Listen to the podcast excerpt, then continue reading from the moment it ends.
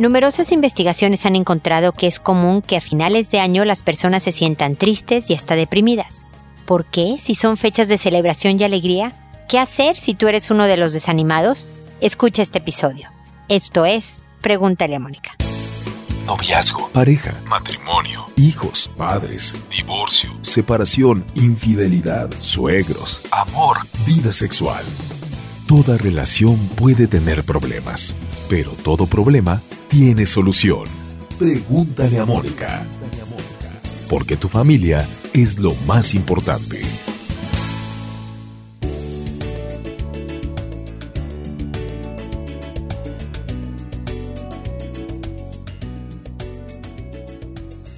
Bienvenidos amigos una vez más a Pregúntale a Mónica. Soy Mónica Bulnes de Lara. Como siempre, feliz de encontrarme con ustedes en este espacio que habla de tristezas, de las típicas depresiones de Año Nuevo. Hay muchas personas que de verdad se bajonean, como dicen acá en Chile, a final de año, cuando es precisamente fechas de celebración y alegría y todo. Entonces, como que pareciera incongruente. Hay muchas respuestas al por qué sucede esto y es basado en muchas investigaciones. Una de las razones, por ejemplo, es que siempre las pérdidas nos causan cierta nostalgia. El cerrar un año que tuvo expectativas, que tuvo alegrías, tristezas, que, que sobrevivimos, ¿no? Que llegamos al final de él, a veces más victoriosos, a veces menos, causa nostalgia. Y eso desanima, va asociado con un dejo, un toque de tristeza. Otra razón es que solemos ser muy críticos. ¿no? Que lo que hice mal, lo que no logré, el propósito que tuve en enero que no lo cumplí, todas estas partes en donde nos analizamos y nos decepcionamos de nuestros desempeños. La verdad es que no suele ser frecuente que acabemos el año y digamos que bien la hice, qué bárbaro puro éxito, todo me fue bien. Eh, bueno, esto, esto, fue un problemilla, pero en realidad soy lo máximo. Eso no lo hacemos, aunque nos caería bien de vez en cuando también notar los logros, apreciar los logros, alegrarnos y orgullecernos de los logros.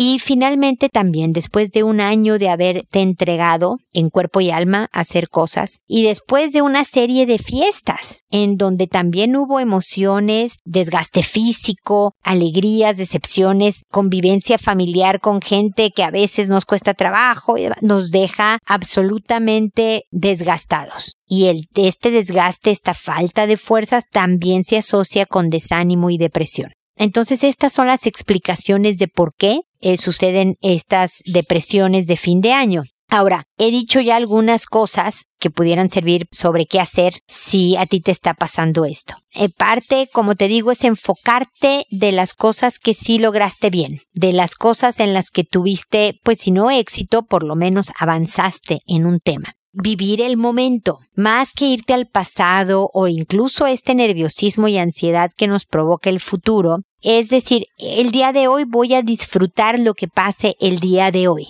voy a notar lo bueno del día de hoy y voy a estar nada más sin pensar en el mañana o pensar en el ayer, en el momento. Y eso también ayuda a calmar ansiedad y por lo tanto hay mayor ánimo y mayor energía. Busca apoyo. También hay veces que el conversarlo o el nada más tener compañía aunque no hables del tema, el ir con un especialista si sientes que la cosa se te está saliendo de la mano, todas estas son herramientas para ayudarte a salir de la depresión de fin de año. Otra, sencilla y que es la que más se usa, es nada más esperar a que te pase. Saber que traes toda esta carga física y emocional de fin de año, que te has calificado mal, que todas las anteriores que ya expliqué, relajarte y decir, bueno, empieza otro año y estoy emocionado por un nuevo proyecto. Y que el nuevo proyecto sea lograble.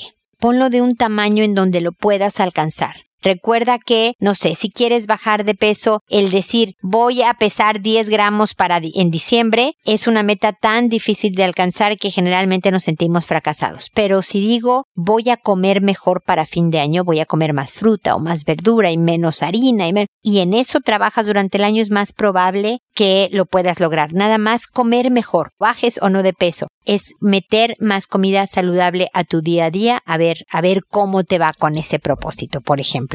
Bueno, ese es todo mi comentario inicial. Espero que les sirva para tomar algunas ideas del camino a seguir a partir del próximo año. Y recuerden visitar mi página www.preguntaleamónica.com en donde están todas las redes sociales, los libros que he escrito para ustedes, todos los episodios de Pregúntale a Mónica que siempre les recomiendo que los escuchen porque ahí hay una carga importante de información para ustedes, para su desarrollo personal, para mejorar sus relaciones de familia, de amistad, en el trabajo y es totalmente gratuito. Entonces, ojalá que uno de los propósitos de Año Nuevo sea empezar a escuchar los episodios anteriores de Pregúntale a Mónica para que tengan una especie de asesoría personal de desarrollo sin costo alguno que les va, como son muchos episodios, este es el 942, les va a tomar buena parte del año escucharme. Así que más los que se acumulen nuevos en el año. Así que va a haber mucho que escuchar, que lo hagan poco a poco, pero también como un apoyo para ustedes.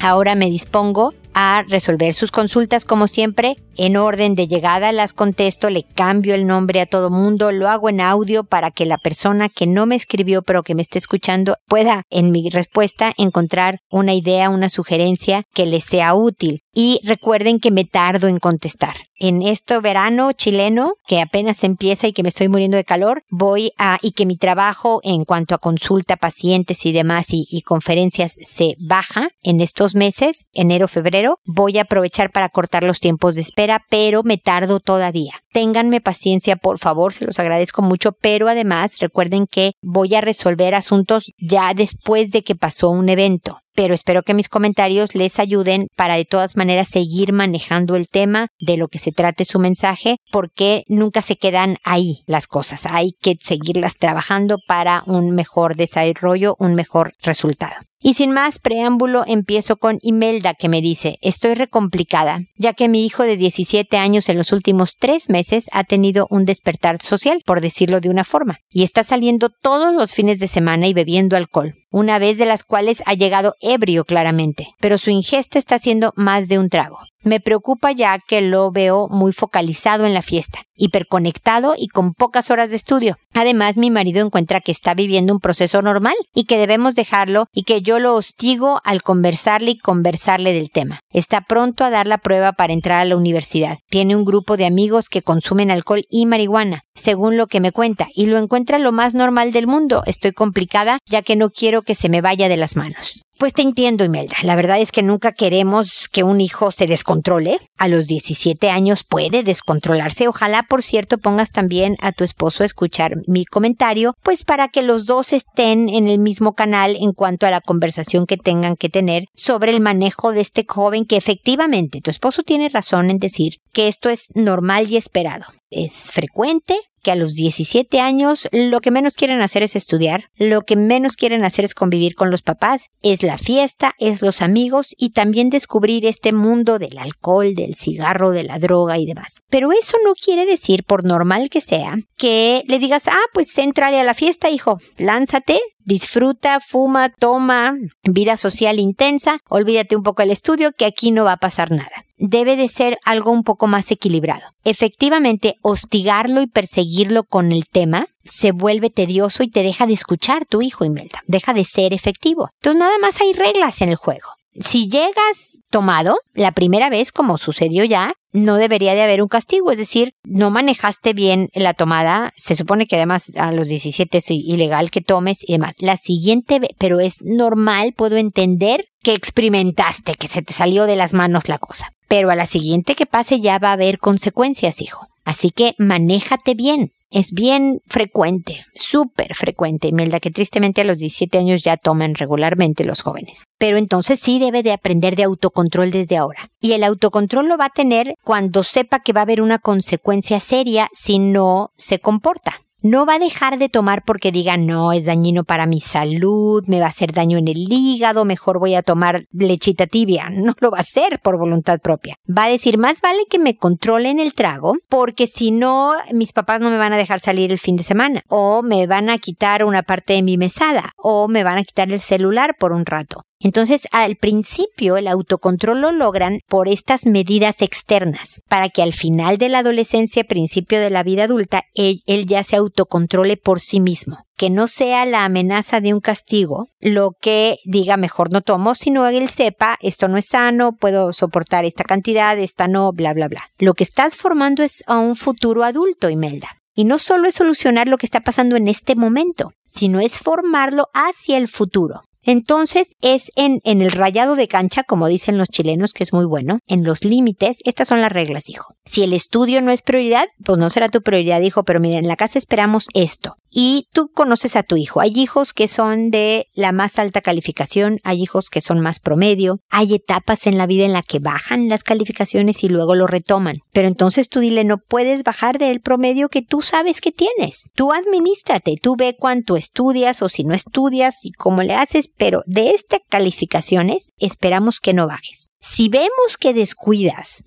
es que no estás administrando bien tu tiempo y por lo tanto tenemos que tomar acción y entonces no vas a ir a una fiesta para que no estés tan agotado para estudiar. Pero si lo estás manejando bien el estudio, hijo, no va a haber problema de que vayas a la fiesta. Entonces imagínate, Imelda, le estás dando a tu hijo el poder de controlar su vida, entre comillas, que la responsabilidad sea de él, que si se le se quita las fiestas es porque él no se manejó bien, pero que tiene toda la posibilidad de tener la vida que quiere y así díselo. Hijo, puedes tener la fiesta, la vida social que tú quieres cuando se cumplen con estos requisitos, porque esto es la vida real. Tú vas a poder gozar de un sueldo cuando trabajes y gastar en lo que quieras y lo que siempre y cuando cumplas con el trabajo. Si no, no va a haber persona que te quiera pagar un sueldo. Y como mi trabajo, hijo mío, es prepararte para esta vida real, simulamos en casa esta vida real para que tú tengas la vida que tú quieres, esto es lo que hay que cumplir. Y no solo es el estudio, son responsabilidades en casa, Imelda, por ejemplo. No sé, que tienda su cama, que saque la basura, que ayude a poner o quitar la mesa. Todo este tipo de cosas es parte de lo que se espera de él. Y si todo lo cumple, por muy hiperconectado que esté, por muy focalizado en la fiesta, quiere decir que es capaz de ser un joven de 17 años que se administra bien está manejando bien su autocontrol. Entrando en el tema de la marihuana, efectivamente se ha vuelto algo muy frecuente, muy transversal. No importa el nivel socioeconómico, no importa mucho las condiciones culturales, muchos de los jóvenes están fumando marihuana. En la adolescencia hay un impacto fuerte de la marihuana a nivel neurológico y por lo tanto es bueno nada más conversarlo. Mira, si tus amigos fuman, pues ni hablar, eso es tema de ellos. Pero hijo, ¿sabías que la marihuana tal pero eso se lo dices un día, Imelda, y luego pasan dos semanas en que no le dices nada del tema. Y luego a la segunda o tercera semana le vuelves a comentar otra cosita.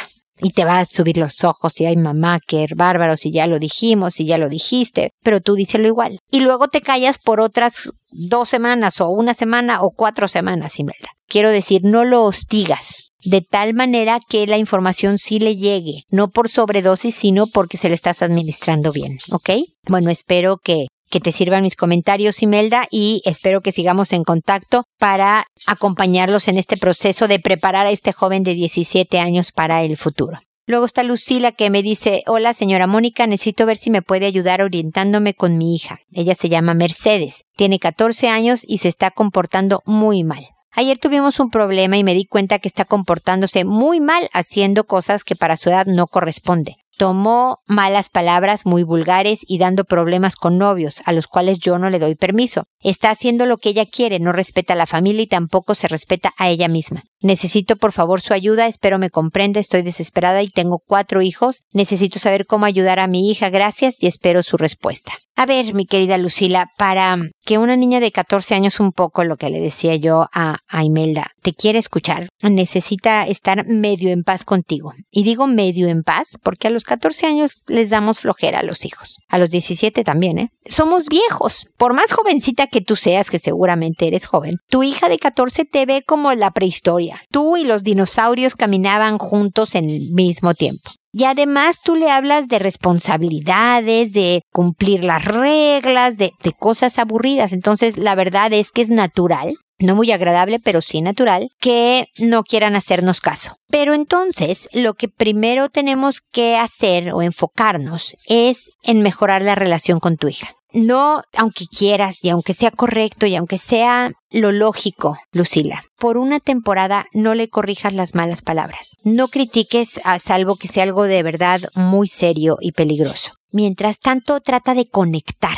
Más que regañar y decir cosas, trata de conectar con ella, de hablar de sus gustos, de hacer algo entretenido juntas tener algún tipo de proyecto, pídele la ayuda en cocinar un pastel de chocolate para la abuela porque es su cumpleaños y quisiera que me ayudaras, ¿no? De tal manera que la convivencia primero sea agradable y baje la guardia, que no sea mi mamá solo se acerca a mí para corregirme, mi mamá no sabe quién soy y no entiende quién soy. Entonces, primero conectar es como preparar la tierra para que te pueda escuchar. Y luego, cuando hables con ella, más que decirle, no hagas esto, esto está mal, qué horror que estás haciendo esto y demás, es pregúntale. Trata de conectar con tu hija con preguntas. El por qué. ¿Por qué hablar con malas palabras? No, hija, es que, ay, mamá, es que ya vas a empezar. No, no, no. Lo quiero es entenderte. Por favor, explícame tu mundo, hija porque creo que lo que he hecho hasta ahora no está siendo eficiente y entonces quiero tratar de hacer mi trabajo de mamá y te aviso, hija, que con tu mamá voy a hacer cosas que te parezcan aburridas y lateras, ¿no? Te voy a seguir pidiendo que, no sé, recojas tu cuarto, que digas gracias y por favor que me saludes y te despidas, ¿no? Eso es parte de mi trabajo y lo voy a tener que seguir haciendo. Pero quiero entender este mundo en el que te estás metiendo. Explícame qué onda con los novios. Explícame qué onda con las palabras vulgares. ¿Por qué manejarte así con los niños? Pero que tu tono, Lucila, no sea de, pero ¿por qué lo haces? ¿Cómo te? Sino como de verdad de tratar de entender en qué está. Porque para que ella te explique, tiene que tenerlo claro ella misma. Y tus preguntas le van a ayudar a reflexionar y a tratar de fundamentar algo que si no tiene una buena razón, ella misma puede, no es garantía, querida Lucila, puede saber que no es tan buena estrategia. ¿No? Entonces, cuando conversen, nuevamente conversaciones cortas, pero más bien pregunta. Primero trata de entender su mundo. Y luego, sí, dales lineamientos. Por supuesto, ponles límites. Si haces esto, hay esta consecuencia. Yo no quiero que tengas esta consecuencia, hija mía. ¿Cómo se llama? Mercedes. Que le cambie el nombre. Tú no te llamas Lucila y ella no se llama Mercedes, pero tú me entiendes. Mercedes. Si haces esto, esta es la consecuencia. Este va a ser como el castigo. Yo no quiero, no sé, quitarte el celular. No quiero, quiero que lo tengas. Pero para que tengas el celular es necesario que lo uses como la herramienta que es. Si yo veo fotos, si veo conversaciones, si veo publicaciones inadecuadas, quiere decir que no estás lista para usar ese celular. Entonces depende de ti, eh, Mercedes, no de mi hija. Depende de ti que conserves el celular. ¿Me explico, Lucila? Le das estos límites, dándole el peso de la responsabilidad a ella, pero antes de llegar a ese punto tuviste que haberte mejorado la relación, haber conectado, haber preparado la tierra. Entonces, primer paso, pura preparación de tierra ver de qué platican, qué proyecto pueden hacer juntas, qué programa de televisión pueden compartir, algo que las una, para después entrar en el mundo de las preguntas. Y así, desde ahí, empezar a trabajar en formar a tu hija, en, ayudar a tu hija para que no corra los peligros que evidentemente está tomando. Ok, Lucila, así que espero que sigamos en contacto. Luego Néstor me dice, tengo una consulta. Soy padre de tres niños, la mayor tiene siete años y he notado que le gusta tocar las partes íntimas de mi esposa, su hermana de cuatro años y su hermano de dos años. Sucede que cuando están durmiendo, les acaricia las nalgas, vagina o pene y los senos en el caso de mi esposa, y les besa en la boca. No sabemos cómo manejar esta situación, por lo demás es una niña muy dulce, tranquila y cariñosa. No entendemos el porqué de esta conducta y le estaré muy agradecido por su guía. Mira, Néstor, es una edad en que suelen hacer este tipo de cosas, pero tu hija está haciendo cosas muy específicas justo cuando están durmiendo y termina con besos en la boca. Yo sí investigaba un poco más, Néstor, qué, qué pasa en el colegio, qué está viendo, si convive con primos más grandes que a lo mejor, no sé, le enseñaron o se sentó al lado de ellos cuando ellos veían un video inapropiado, si ha sido testigo de cosas como abuso sexual o de ver cosas imprudentes, o si acaso ella misma ha sufrido algún tipo de tocamiento, de, incluso como te digo, de mostrarle videos o mostrar acciones que entran dentro de lo que se cataloga como abuso sexual. Porque por una parte eso de tocar las partes íntimas es frecuente en niños de 7 años que igual hay que corregir y decirles que eso no se hace, que si tienen curiosidad te pregunten, el respeto al cuerpo propio y el ajeno, el autocuidado, el denunciar, todo esto hay que hacerlo de todas maneras. Pero en el contexto en que me lo dices, que se espera que estén dormidos, les toca a todos sus genitales, termina con besos en la boca, habla de un mayor conocimiento y acciones dentro del tema que podría entrar en abuso sexual. Lamento estarte asustando, Néstor, pero vale la pena investigar más profundamente dónde está tu hija sexualizándose, digamos, de una, de una manera tal que tiene que exteriorizarlo en este tipo de conductas, ¿ok?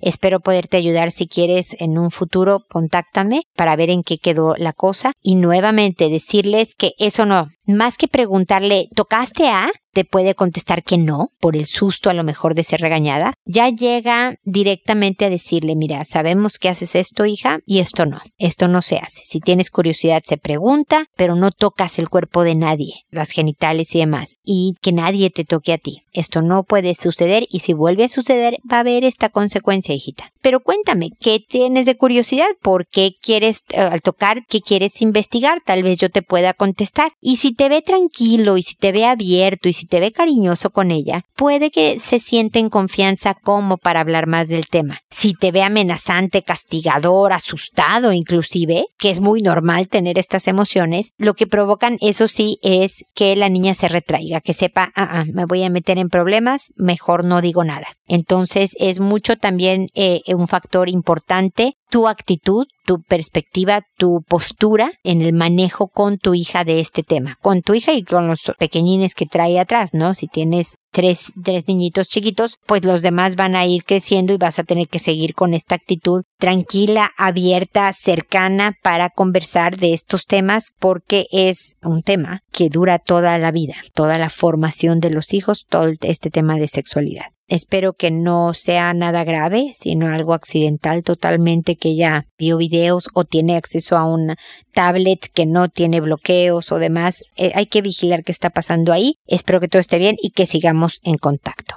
Oriana, es tu turno y me dices, querida Mónica, hace unos meses te escribí para preguntarte acerca de las relaciones a distancia. Me apena escribirte de nuevo para comentarte que mi relación está por concluir. Pienso que todo es responsabilidad mía ya que cometí la gran equivocación de salir y besarme con otra persona cercana a mí, la cual vive en la ciudad en la que ahora radico. Mi marido se dio cuenta porque me escribieron unos mensajes de texto al celular y no pude mentirle estando frente a él. Mi marido tomó la decisión de separarnos. Hablé con él y le pedí que intentáramos pensar y sentir y arreglar juntos esta situación. Sin embargo, él está muy lastimado, deprimido y enojado. Desde ese momento él no considera que somos una pareja, pero continuamos en contacto y cuando nos vemos hacemos lo mismo que anteriormente hacíamos. Mi familia, algunas amistades también lo saben, pero él aún no le quiere decir a su familia. Le he pedido que resolvamos todo, que me acepte. Le propuse dejar mi trabajo y regresarme a casa, o él se venga conmigo y que yo compro la casa y lo ayudo a conseguir empleo. De los dos, yo soy quien tiene a largo plazo la estabilidad económica, pero supongo que puedo encontrar otro empleo. ¿Qué razón tienen esos dichos en los que se menciona que después de que te suceden las peores cosas es cuando nuestra mente se abre a ver más opciones? Estoy muy triste, pero no estoy deprimida. Obviamente la vida sin mi marido no la visualizo a futuro porque lo quiero muchísimo, de hecho lo amo, pero lo hice mal, le falté al respeto, le fui desleal. No tengo una razón para describir cuál fue el motivo y sin embargo lo hice. Ahora no vislumbro un futuro junto a mi marido. Muero porque así fuera, pero ya no sé qué hacer y menos porque seguimos viviendo en ciudades distintas. Me siento en stand-by. No sé si comprar mi casa, mi auto, si cortar comunicación con mi marido, si renunciar a mi trabajo e irme a buscar a mi marido, si aceptar que ya no volvamos a ser pareja. Gracias Mónica por leerme y darme unas palabras que aminoren mi sentimiento de culpa, miedo, enojo, entre otros.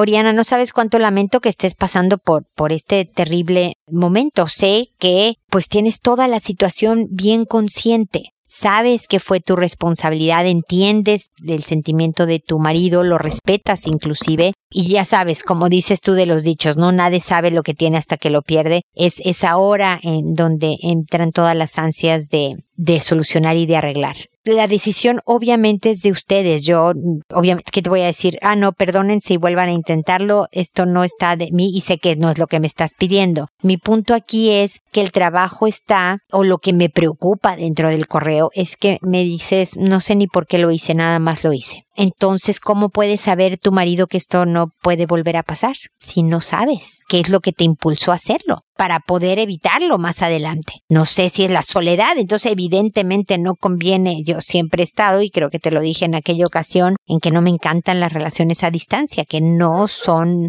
sanas, no son, eh, no le demandan lo mismo que una relación cercana y por lo tanto hay más peligros. Pero pero entonces el yo saber no funciono a distancia o no funciono los días cuatro de cada mes o soy muy impulsiva y entonces tengo que trabajar en mi impulsividad. Si no sabes por qué estamos en problemas, Oriana, porque también creo que si tu marido decidiera reconstruir la cosa contigo, pues debe de tener la certeza de que como humana que eres, te equivocaste. Aquí nadie está exento, todos nos equivocamos alguna vez, pero en muchas ocasiones la persona se reconstruye más firme. Queda claro que no vas a volver a ser esta persona de antes, sino esta otra. Que a pesar de que se te encuentre alguien desvestido frente a ti, tú eres de una sola pieza y no vas a caer si lo que estás, en lo que estás es en el trabajo y la cercanía y la construcción de una relación importante con tu esposo. Pero creo que en todo esto que está pasando, que es tan turbulento y tan emocional y, tan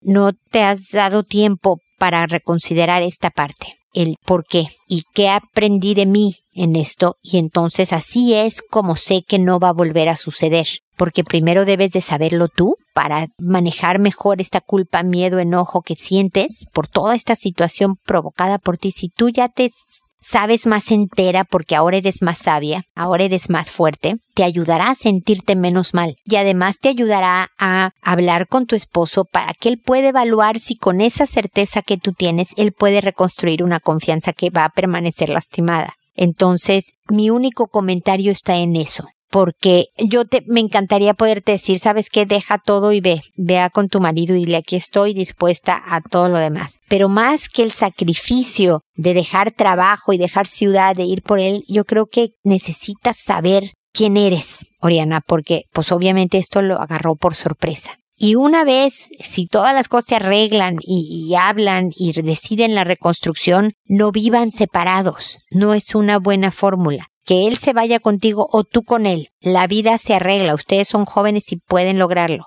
pero no vivan separados. Para poder construir una relación sólida, requiere de la cotidianidad, requiere de estar juntos, requiere de la poca distancia física. Que haya distancia, desde luego tú te vas al trabajo, él se va al trabajo, te vas con amigas o amigos y, y amigos y él lo mismo. O sea, tienen vida social de pareja y tienen vida social individual y además pasatiempos y tal, pero juntos, duermen juntos todas las noches, están juntos y se hablan en la mañana y en las tardes y esto se requiere, Oriana. Mucha fuerza. De verdad de esto saldrás más sabia y más fuerte pero sí hay que hacer un proceso de aprendizaje profundo. Así que en lo que yo te pueda seguir ayudando, por favor, contáctame y ánimo que esto también va a pasar, eh, sea cual sea el veredicto, vuelvan o no vuelvan, vas a recuperar la paz y vas a volver a encontrar el camino. La verdad es que ojalá juntos, pero yo también comprendería a tu esposo si él decide que no puede generar nuevamente la confianza que necesita para permanecer contigo. Mucha suerte, mucha fuerza y la mayor calma posible. Acá estoy para cualquier cosa, ¿ok?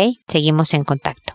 Después está Penélope que me dice buenas tardes Mónica, soy nueva en su página y me ha interesado mucho, la felicito por su excelente trabajo. Muy amable Penélope, eres muy muy generosa en tu comentario. Tengo un inconveniente. En el jardín de mi hijo hay una niña de cuatro añitos que a los niños los besa en la boca y los abraza a la fuerza, y a ellos no les gusta. ¿Qué debo hacer al respecto? Espero tu respuesta. Gracias por tu atención. Mira, esto es bien común, ¿eh? Siempre hay un niñito o una niñita acosadora que no es que esté acosando realmente como lo hacen los adultos, es que tiene más cariño, tiene poco control de impulsos porque solo tiene cuatro años y entonces te guste o no te guste, con permiso yo te abrazo, yo te doy un beso. Primero es trabajar, me estás preguntando qué hacer, ¿no? Entonces primero es trabajar con tu hijo y tú pones las manos muy fuerte, hijo, y juega con él, haz el ejercicio con él. En psicología se le llama role playing, que juegas él un papel y tú el papel. Y entonces tú juegas, Penélope, a que eres tu hijo de cuatro años. Y él juega a que él es la niñita que lo va a abrazar,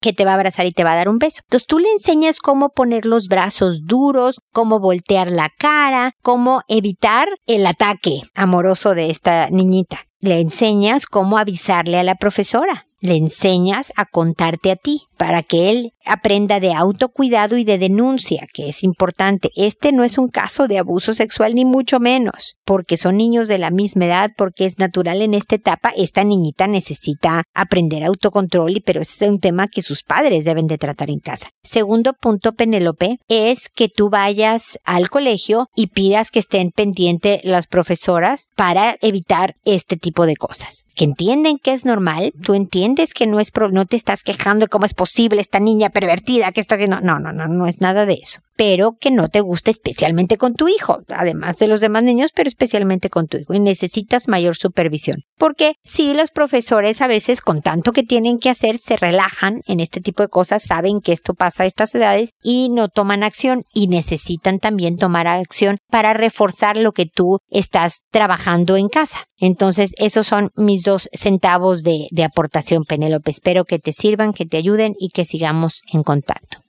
Remedios, por otro lado, me dice, hola Moni, ¿cómo te va? Espero que tus seres queridos bien y sobre todo los que están en México. Hoy escuché una pregunta que hice hace mucho. De hecho, ya la habías respondido. Fue un gusto volverla a escuchar después de este tiempo que en verdad hemos mejorado como familia. Ya no discutimos, si nos molestamos, primero nos tranquilizamos y luego lo hablamos o lo escribimos por el chat que tenemos para arreglar nuestras diferencias. En verdad para mí esto es una maravilla. Como dices, estoy aceptando quién es mi esposo y con ello lo estoy conociendo más. Hace días me contó que en el trabajo hizo hasta el final del día algo que le pidió su jefe desde la mañana, y solo para probar su punto. Dijo que estaba muy ocupado, pero en verdad es que quería dar tiempo para probar su idea. Yo por dentro estaba impresionada. Para mí eso está mal, pero me di cuenta que él es así. Él me hizo muchas veces a mí ese tipo de cosas y juraba que era porque se le iba la onda o estaba ocupado y no. Entonces él es así, sea quien sea, incluso su jefe. Ahora ya no lo siento personal. Gracias por ser mi angelito. Te juro que mi familia te lo agradece. Un abrazo. Gracias a ti, Remedios, por tus amables palabras. Fíjate que qué importante es esto que descubriste, porque el despersonalizar las cosas que nos molestan ayuda obviamente mucho en, en la relación porque ya tu enojo no lo sientes como un ataque personal, eh, o lo que te enoja, perdón, no lo sientes como un ataque personal. Sabes que es una manera que no te encanta, de todas maneras, de ser de tu marido,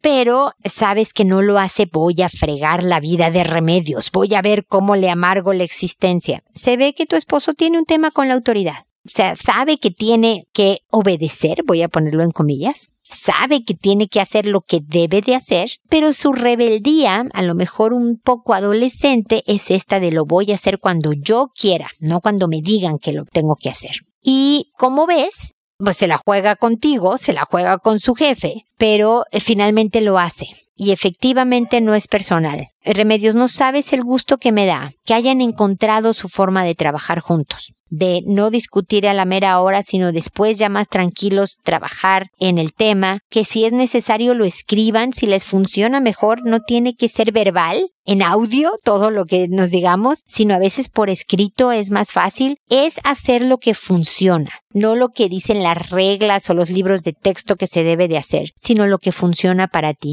Síganse cuidando, valoren la relación y manténganla siempre como si fuera nueva para que se eh, dure muchos años, soporte las dificultades que se van a venir remedios de la vida y puedan seguir adelante cercanos, cariñosos, bien, bien unidos. Y pues sabes que aquí además me tienes, ¿no? Para pelotear ideas, escucharte y servir de desahogo, como espero haberle servido a Oriana en un momento dado, ¿no? Pues bueno, amigos, este es el episodio final del 2017. Nos vemos en el 2018. Les deseo, como les puse en la página y en todas las redes sociales, ¿no? Unas muy felices fiestas de diciembre, sea cual sea su religión. Les deseo un muy feliz año nuevo que venga cargado de buenas, salud, alegría, amor y espero que siga contando con su preferencia y que se metan a la página para aprovechar las herramientas que ahí están para ustedes. Muy feliz año nuevo y hasta la próxima. Recuerden siempre hacer todo primero con amabilidad.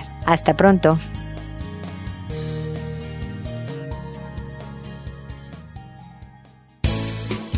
¿Problemas en tus relaciones? No te preocupes, manda tu caso, juntos encontraremos la solución. www.preguntaleamónica.com Recuerda que tu familia es lo más importante.